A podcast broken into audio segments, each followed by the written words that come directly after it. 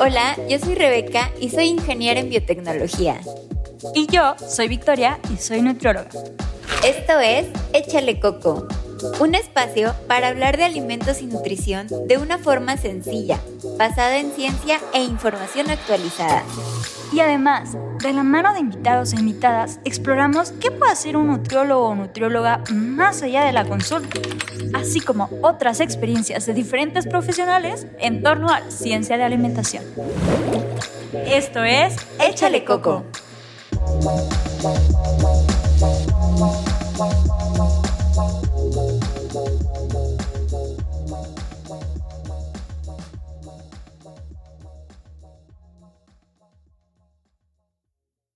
Hola, bienvenidas y bienvenidos a Échale Coco. Les saluda Rebeca y ¿sabes cuál es la diferencia de un mineral orgánico y de uno inorgánico?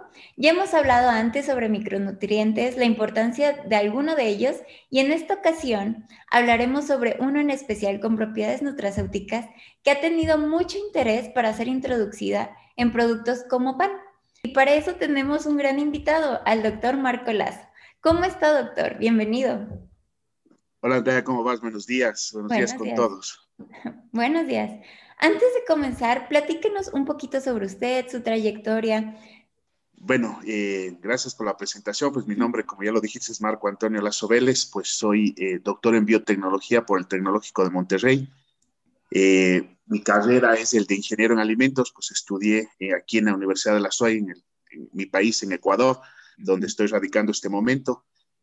Y básicamente, pues mi investigación está eh, llevada a cabo en temas como proteínas, eh, polisacáridos, lo que es minerales nutracéuticos y en especial, pues y obviamente el que nos interesa y nos trae esta charla, que es el selenio.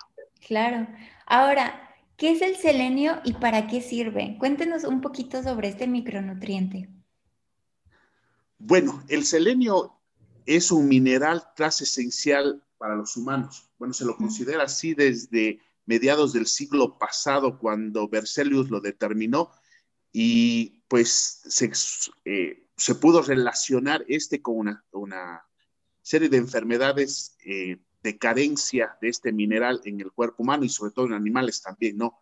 Entonces, desde ahí se lo considera como un elemento necesario y esencial para el desarrollo de la vida de las personas. Este mineral está relacionado mucho eh, con los procesos antioxidantes del cuerpo. ¿sí? Eh, básicamente lo que hace el selenio es ser partícipe de un grupo de proteínas en el organismo que se llaman selenoproteínas. Okay. Están estudiadas alrededor de unas 22 selenoproteínas las cuales tienen su estructura en sus centros activos, o sea, en las partes que reaccionan con estas moléculas, eh, por ejemplo, con ROS, por ejemplo, sí, eh, es selenio, sí, y básicamente un aminoácido que se llama selenio eh, cisteína y selenio metionina. Bueno, las dos son, convertibles en sí, ¿no? En, en la parte de plantas. Y este, este mineral, pues, este, perdón, este aminoácido, obviamente, al ser esencial si necesitamos ingerirlo a través de la dieta. Nuestro organismo no lo produce, no lo sintetiza, este aminoácido, y entonces es necesario asimilarlo a través de la dieta. Claro. Eh, este, miner, este selenio cisteína, pues está considerado como eh, uno de los 22, eh, ya 22 aminoácidos esenciales de nuestro organismo, pues todavía muchas publicaciones hablan solo de 21, de 20, pero realmente la selenocisteína tiene que estar presente porque es parte de una proteína estructural, perdón, es un aminoácido estructural porque hace forma y parte de una, de una proteína como tal, entonces obviamente se convierte en esencial para nuestro sistema. Claro. ¿Qué hace el selenio? Pues como te digo, es un antioxidante, ¿Y por qué se lo cataloga como un aminoácido esencial? Es que eh, su deficiencia produce eh, dos enfermedades eh, que fueron detectadas básicamente en China, ¿no? Y, lo que hacen es dar cardiopatías, falta de crecimiento, desarrollo en, en, los animales, pues produce abortos, bueno, en fin, no, deja que se desarrolle el feto como tal, en el caso de los, de los animales, ¿no? En el caso de los humanos, obviamente está muy relacionado a los procesos antioxidantes como tales, ¿sí? la deficiencia de este nutriente en el humano produce, eh, ya te digo, cardiopatías, eh, produce em, una serie de problemas relacionados con ciertos órganos en los que las selenoproteínas obviamente están involucradas. Eso es básicamente lo que hace el selenio en nuestro organismo. Bueno, lo podemos ir profundizando un poquito más eh, si, si, nos da tiempo, pues. Y lo que es importante y en la investigación que nosotros realizamos es sobre todo el uso del selenio como anticancerígeno. Hemos estado estudiando mucho al selenio en nuestro grupo de investigación, pues eh, con el TEC de Monterrey, ahí comencé, ahí comenzamos con este, este, esta línea de investigación pues el TEC la sigue desarrollando en sus instalaciones y yo aquí en Ecuador pues estoy haciendo algo similar, obviamente siempre en una eh, relación con ellos, ¿no? Claro. Entonces hemos adelantado mucho en investigaciones, sabemos que el selenio ayuda en ciertas patologías, en ciertos cánceres a, evitar, ¿no? A prevenir. Eh, no, no vamos a hablar de curar porque realmente eso es parte de otra, eh, de otra ciencia, ¿no? Claro. Pero nosotros lo que sí hacemos es tratar de que estos estos compuestos en los alimentos sirvan como preventivos o sirvan eh, o estén como eh, en cantidades útiles y adecuadas para el desarrollo normal del organismo y para dar ciertas características y ciertos eh, factores que ayuden a mejorar la salud de las personas que lo están consumiendo. Claro, y si nosotros como consumidores quisiéramos encontrar alguna fuente de selenio, ¿cuáles serían las naturales y las que vienen en cápsulas, por así decirlo? Bueno, eh, existen dos formas de asimilar el selenio, la una de forma orgánica y la otra de forma inorgánica. Sí, las formas inorgánicas normalmente son sales de selenito de sodio, normalmente que son las que se te venden en cápsulas y obviamente eh, son mucho menos activas y eh, no, eh, son mucho menos activas. O sea, tu organismo eh, no las asimila como si asimilara un, un aminoácido que contiene ya este, como es la selenio-metionina. Nuestro organismo está obviamente mucho más ajustado a absorber estos aminoácidos y obviamente los procesa de mejor manera en nuestro organismo. Claro. Entonces, los suplementos que te venden, muchos de los suplementos que te venden en, farmacias y boticas que, pues, que tienen el selenio, es selenio inorgánico. Sin embargo, en estos últimos, qué sé yo, 10, 15 años, eh, la generación de levadura selenizada nos ha ayudado a que estos suplementos también vengan y contengan selenito, eh, selenio metionina, o eh, en este caso selenio metionina, y eso es lo que te, estás, lo que te están vendiendo también, es levadura selenizada. ¿Cuál es, el, ¿Cuál es el proceso de la levadura selenizada? Pues obviamente ponen a la levadura en un estrés con con selenito de sodio, pues esta la acumula, eh, la, la, transforma seleno-metionina para evitar su toxicidad y obviamente nosotros lo aprovechamos luego esa transformación. Okay. En, la parte ya, en la parte ya natural, pues el selenio es, eh, las fuentes más importantes de selenio que tenemos, pues son los vegetales, eh, el trigo, la mayor cantidad de selenio que la población mundial absorbe es a través del trigo. Sí, eh, básicamente por los productos de panadería. Casos como en Chile, por ejemplo, casi más del 60% de la cantidad de selenio que, que, ciertos grupos poblacionales en Chile absorben, por ejemplo, es a través del pan. Sí, lo mismo con Europa, por eso hay una serie de, legislaciones que han hecho que muchos de, sus trigos sean fortificados con selenio. Eh, obviamente los, los trigos que con mejor cantidad de selenio vienen son los que se importan de tanto de de Estados Unidos como Canadá tienen concentraciones altas de selenio, lo que permite que la mayoría de poblaciones que tienen a base el pan, obviamente, o fideos, pastas, obviamente tengan una buena asimilación de selenio. También tenemos todo lo que es el brócoli, por ejemplo, el brócoli, eh, el atún, eh, todo lo que es, todo lo que son eh, mariscos, especialmente peces, atún, son eh, una fuente muy rica. El problema con el atún es que no solo asimila selenio, sino asimila otros, otros componentes, otros metales eh, pesados que pues obviamente no son tan sanos, ¿no? Pero eh, son las mejores fuentes de selenio que tenemos. Ah, súper bien. Qué interesante, jamás me hubiera imaginado que, que era un requisito en ciertos países que fortificaran algunos cereales como el trigo con selenio. Ahora surge otra pregunta. ¿El selenio puede llegar a ser tóxico?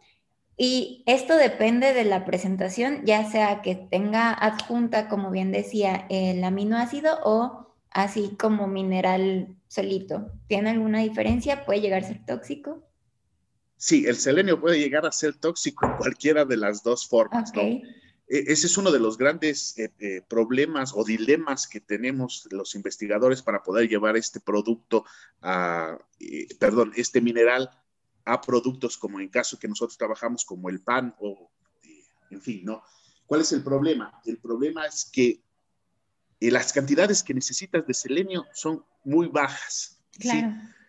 Tú necesitas aproximadamente cubrir 70 microgramos de selenio al día. Entonces, 70 microgramos es Nada. muy, muy, bajito. Sí, claro. Y, eh, eh, pero a partir de unos 800 microgramos ya comienza o, se considera que es tóxico, ya eh, tiene una toxicidad muy, muy severa.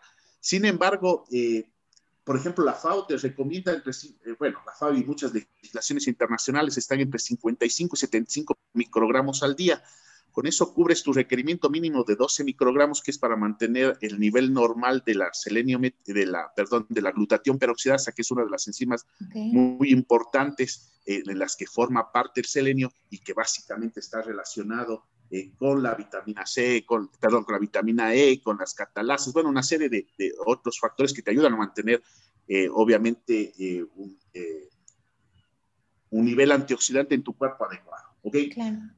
Entonces está entre 55 y 75 microgramos. Y así en muchos sectores, en muchas poblaciones, ya te digo, como la europea, eh, en, otras partes de Latinoamérica, eh, tienen deficiencia de este mineral, ¿ok? Y con esas cantidades. Híjole. Entonces, sin embargo, hay ciertas zonas que son muy ricas en, selenio y obviamente los productos que ahí se elaboran, los alimentos, obviamente tienen cantidades muy altas. Hay zonas en, en Estados Unidos, asimismo en China, en, lo, en los que la toxicidad de selenio es muy alta y obviamente eh, eh, la enfermedad se conoce como selenosis. La selenosis básicamente está, eh, por ejemplo, este problemas de caída de pelo, tienes olor a ajo cuando hablas, es un olor muy concentrado a ajo y una serie de problemas bueno, funcionales de esta enfermedad, ¿no? sin embargo, obviamente dejas de, de, consumir el selenio y obviamente esta se va regularizando, ¿no?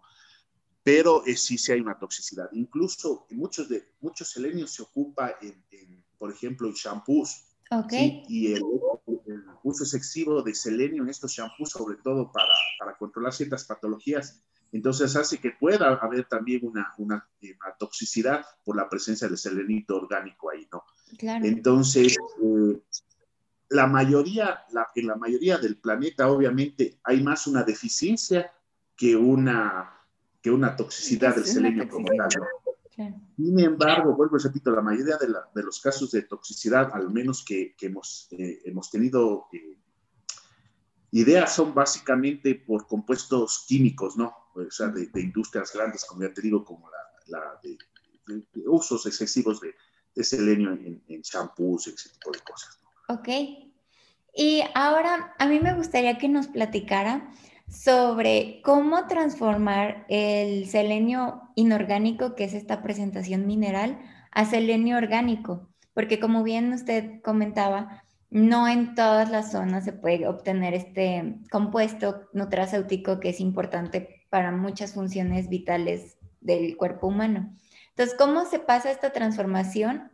Y eh, platíquenos un poquito o profundicemos un poquito más en estas ventajas de tenerlo en esta presentación orgánica que es con el aminoácido adjunto, por así decirlo, ¿no? Ok, eh, bueno, eh, la síntesis normalmente en, eh, de, los compuestos orgánicos de selenio, básicamente selenio cisteína y selenio metionina, bueno, hay una serie de, metabolitos secundarios eh, que se desarrollan durante los procesos de, elaboración justo de estos aminoácidos que también son muy importantes y cada uno tiene una particularidad diferente en el tratamiento de una u otra, eh, de otra enfermedad. Pero nos vamos a, en general. los aminoácidos, exactamente, de dónde parte o a, dónde yo, ¿no? Entonces, el selenio eh, es absorbido normalmente por las plantas, ¿sí? eh, porque también eh, el selenio es importante en ciertos procesos metabólicos de las plantas, ¿no? Entonces es absorbido, llega a la planta, la planta o microorganismos lo transforman de, de selenio a, a, selenio metionina y obviamente lo almacenan para sus para sus funciones o para evitar la toxicidad. Ese es el proceso normal, ¿no? En, síntesis, el selenio que está en el medio ambiente es absorbido, eh, lo transforman en selenito de sodio, eh, perdón, eh, ese selenito de sodio llega a la planta, estas las transforman en, en selenio metionina y es almacenado por la planta. Eso en condiciones normales. Ahora bien, esto, como te dije anteriormente, depende de la cantidad de selenio que exista en el suelo. Si las concentraciones de selenio son bajas, obviamente la planta absorberá cantidades mínimas que pueden ser o llegar al producto y no ser lo suficiente para que el humano tenga las cantidades necesarias para obtener un, proceso antioxidante bueno. Sin embargo, eh, cuando hay una buena cantidad de selenio en, el, obviamente en el suelo, estas van a mejorar y las cantidades que se presentan eh, van a ser mucho mejores. ¿sí? Ahora bien, eso es el proceso normal. Pero cuando tú quieres transformar o, hacer productos con concentraciones supranutricionales, que nosotros llamamos supranutricionales de selenio, o sea, que, puedan cubrir eh, tanto las cantidades recomendadas como eh, ciertas terapéuticas que están alrededor de 200 a 400 microgramos. Sí, entonces eh, nos ponemos a, a, sintetizar esto y esto lo hacemos a través hay, muchas formas, ¿no? Claro. Eh, lo puedes hacer colocando, por ejemplo, sales de selenito en los suelos, ¿sí? Para que la planta tenga mayor cantidad y genere mucho más. El problema con esto básicamente depende que hay una, eh, hay una reducción de las sales a, selenios, eh, a selenio metálico y obviamente en vez de hacer que la planta absorba más, incluso se da un proceso hasta de contaminación del suelo. ¿Ok? Entonces, Se, lo ocupa, sí, se lo ocupa, obviamente, y va a depender mucho de las características de acidez del suelo, etcétera, etcétera. Pero eh, en ese punto nosotros no, hemos, no nos hemos metido mucho porque ya es parte agronómica, ¿no? Pero solo, solo también, se, también se lo hace por aspersión, ¿no? Preparas una solución de selenito y lo pones de forma foliar en la planta y este también comienza a absorberlo, ¿ok? Ese es en aporte. En los... Eh, por ejemplo, en plantas para nosotros, y es en lo que nos dedicamos, eh, sobre todo es a través de la eh, germinación de la planta. Ok. Sí, el proceso de germinación pues simula lo que te conté anteriormente de cómo la planta absorbe el selenio y lo transforma. Nosotros lo hacemos eso en forma de laboratorio y obviamente lo que hacemos es una dilución de estas sales, los ponemos en agua, obviamente hacemos que el, el, el eh, la planta germine, eh, sí, comienza su proceso de germinación. Y antes de que llegue a plántula, obviamente obtenemos este proceso. Eh, esto no es fácil porque hay que saber controlar el selenio. Y además, como les digo, utilizar estas sales es peligroso, entonces no, no intenten hacerlo en su casa porque, porque es muy conflictivo, no, o sea, eh, eh, comienzas a tratar las sales, como te decía, la toxicidad es muy bajita, microgramos. Claro. Tú dices, puedes estar, no, no, no me cayó nada, pero en verdad, créeme que puedes estar eh, en peligro, ¿no? Claro. Entonces, lo que se hace es tener condiciones de temperatura, humedad, tiempo, luz, etcétera, y logras que una mayor o menor concentración dependiendo de todas estas características. Luego mueles el grano y obviamente ya tienes las harinas que puedes servir o que nos sirven para hacer una serie de productos, como en el caso que nosotros trabajamos muy estrechamente desde el pan. Porque, como ya te dije, el pan es un vehículo muy importante porque todo el mundo lo consume. Sí, claro. Y es una de las es una de las principales fuentes que te permite eh, llevar selenio diariamente a tu organismo.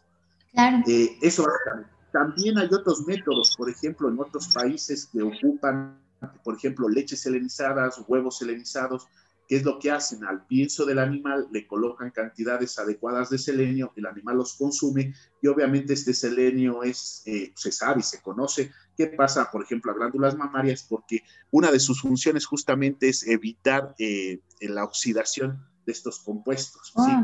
Entonces eh, pasa a las glándulas mamarias y eso pasa a la leche y la leche tiene cantidades muy altas de selenio eh, cisteína en este caso. En los animales es más selenio cisteína, en las plantas selenio metonina, ¿no? Y obviamente pasa una leche rica en selenio, lo mismo en los huevos. Los huevos también pueden tener concentraciones altas de selenio debido a este uso de piensos. plantas que se han hecho, pues se han hecho en trigo, soya, watsontle, hongos, lupinus, bueno, una serie de, de, maíz, etcétera, etcétera, que se pueden utilizar y se están utilizando para producir alimentos altos en selenio. Ah, qué padre. Aquí tengo yo otra pregunta ya hablando ahora un poquito más en la parte de alimentos como tal. ¿Pasa algo, ya que uno obtiene su, su planta rica en selenio, en el proceso de panificación, por ejemplo, sucede algo durante el proceso de molienda, en el horneado tal vez, y ya cuando está listo para el consumidor, se pierde tal vez la cantidad de selenio o el selenio se mantiene o no sé, puede pasar alguna otra reacción dentro de este proceso, por ejemplo, del pan.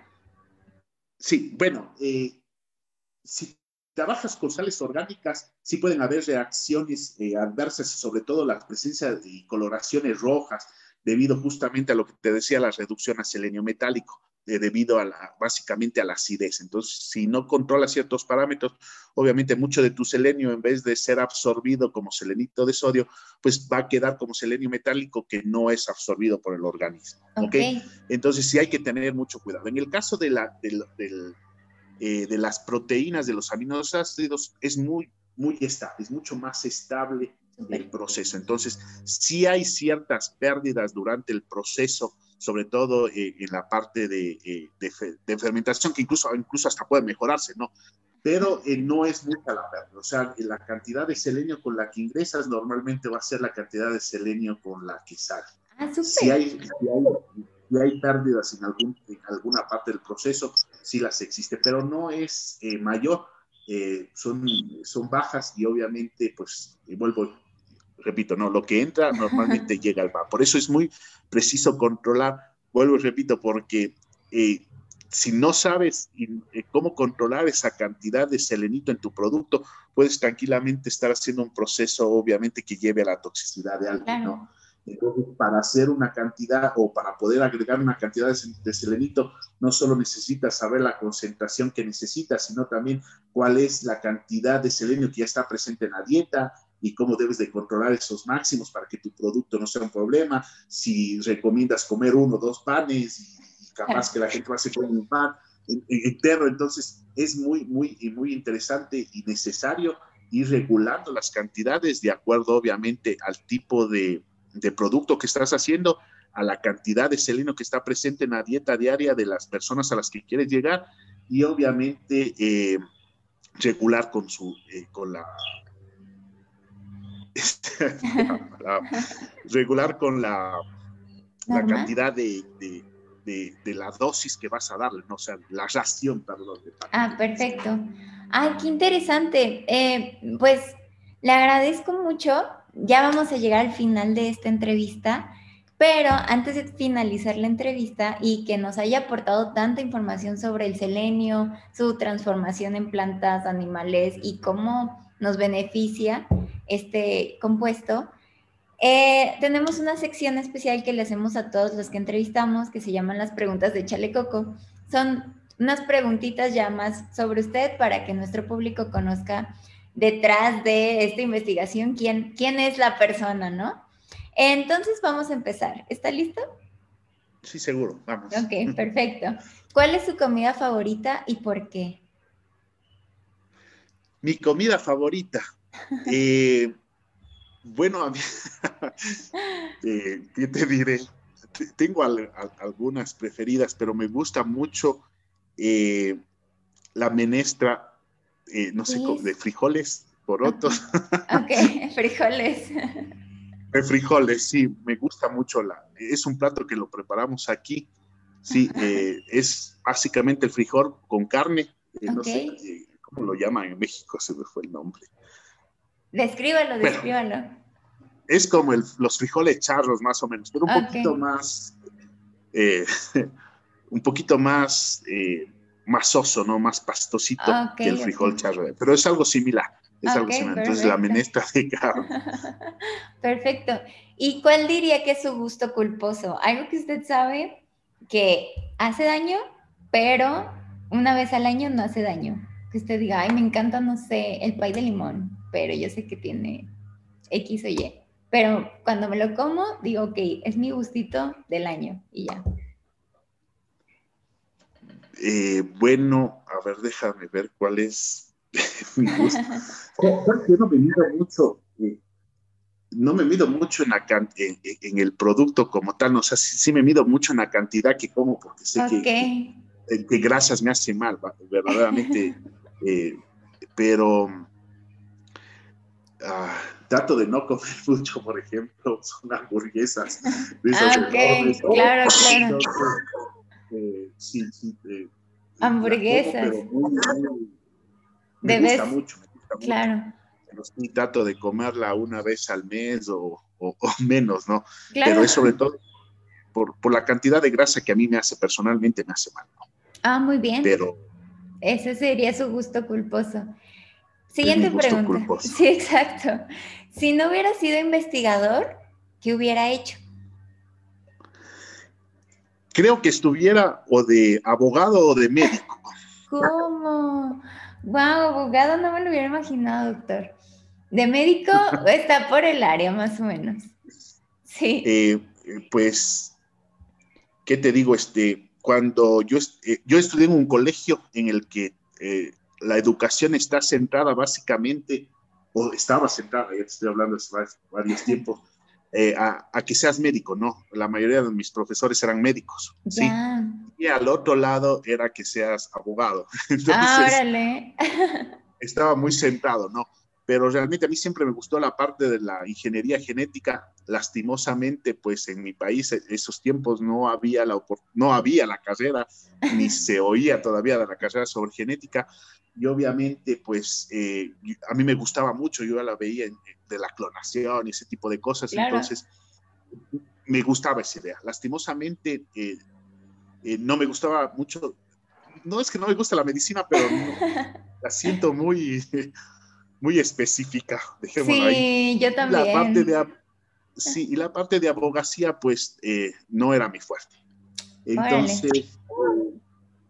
Cuando salí, pues quise hacer una carrera corta, una carrera corta para en ese transcurso de la universidad buscar la oportunidad de salir fuera y obviamente hacer mi carrera en genética o biotecnología, pues que ya estaba muy en auge en ese momento. Entonces entré a estudiar una carrera corta que era una tecnología de ingeniería en alimentos. Entonces estudié la tecnología de, perdón, la tecnología de alimentos y pues me gustó mucho los alimentos. Claro. Entonces ahí, ahí comenzó a nacer esa parte eh, del, alimento, de cómo se produce, qué se hace, etcétera. Entonces me enamoré de la parte de la carrera de, alimentos. Entonces, posteriormente seguí ingeniería en alimentos y pues me puse a trabajar, pero tenía ese gusanito de que quería hacer, algo sobre biotecnología y genética. Así que me salió la oportunidad de una beca de mi país, me fui a estudiar en el TEC de Monterrey con el doctor Cern en el área ocupando mi, mi expertise ya de, dentro del área de farináceos, donde ya estaba trabajando con el doctor Serna y poder ya pasar hasta hermosa parte también de la investigación. Al final hizo lo que quiso, al final de cuentas. Sí, sí, sí, sí. Yo, eh, mientras te lo propongas en algún momento, pues la vida te da la oportunidad de hacer lo que quieres. Ay, qué padre. Y última pregunta, ¿por qué hacer ciencia? ¿Por qué se hacer ciencia? Porque es importante, es vital. Si no hacemos ciencia, si no buscamos el porqué de las cosas, si no buscamos el mejorar las cosas, pues no adelantamos. No adelantamos. Eh, nos quedamos eh, en la mediocridad, vale la expresión, de, humanos sin eh, la, la, visión de crecer, de ser algo más, de, de mantener a nuestra especie de la mejor manera y proyectándola que sea eh, eh, más consciente, más eh, capacitada, más estudiada, en fin, ¿no? O sea, que sea una sociedad pensante. Entonces eso es lo que hace la ciencia, ¿sí? Hacernos mucho mejores, hacer que crezcamos en todo sentido, entendiendo, compartiendo y analizando lo que pasa en nuestro mundo. Por eso es importante la ciencia. Claro. Y no estamos Estamos de acuerdo con usted. Fue un honor para Échale Coco tenerlo aquí como invitado, que nos hablara de un tema tan interesante y tan importante que a veces no lo vemos, pero existe, como es el, consumo de selenio metionina y, y selenio cisteína. Eh, de verdad fue un honor para, para nosotras, para Victoria y para mí tenerlo aquí en el podcast. Y eh, ¿tiene algún contacto en donde alguno de nuestros escuchas lo pueda pues buscar, vaya la redundancia en contactar? Eh, si le interesa su investigación o si quiere saber un poquito más sobre lo que usted está haciendo. Claro, bueno, yo trabajo en la Universidad de La Suaya aquí en Ecuador. Eh, mi mail al que me pueden contactar es malv.uasuay.edu.es. Perfecto, muy bien. Y pues muchas gracias a ti, escucha, por llegar hasta el final de este capítulo. Nuevamente, doctor, muchísimas gracias. Fue un placer tenerlo aquí y nos vemos hasta la próxima. Gracias. A ustedes, cuídense.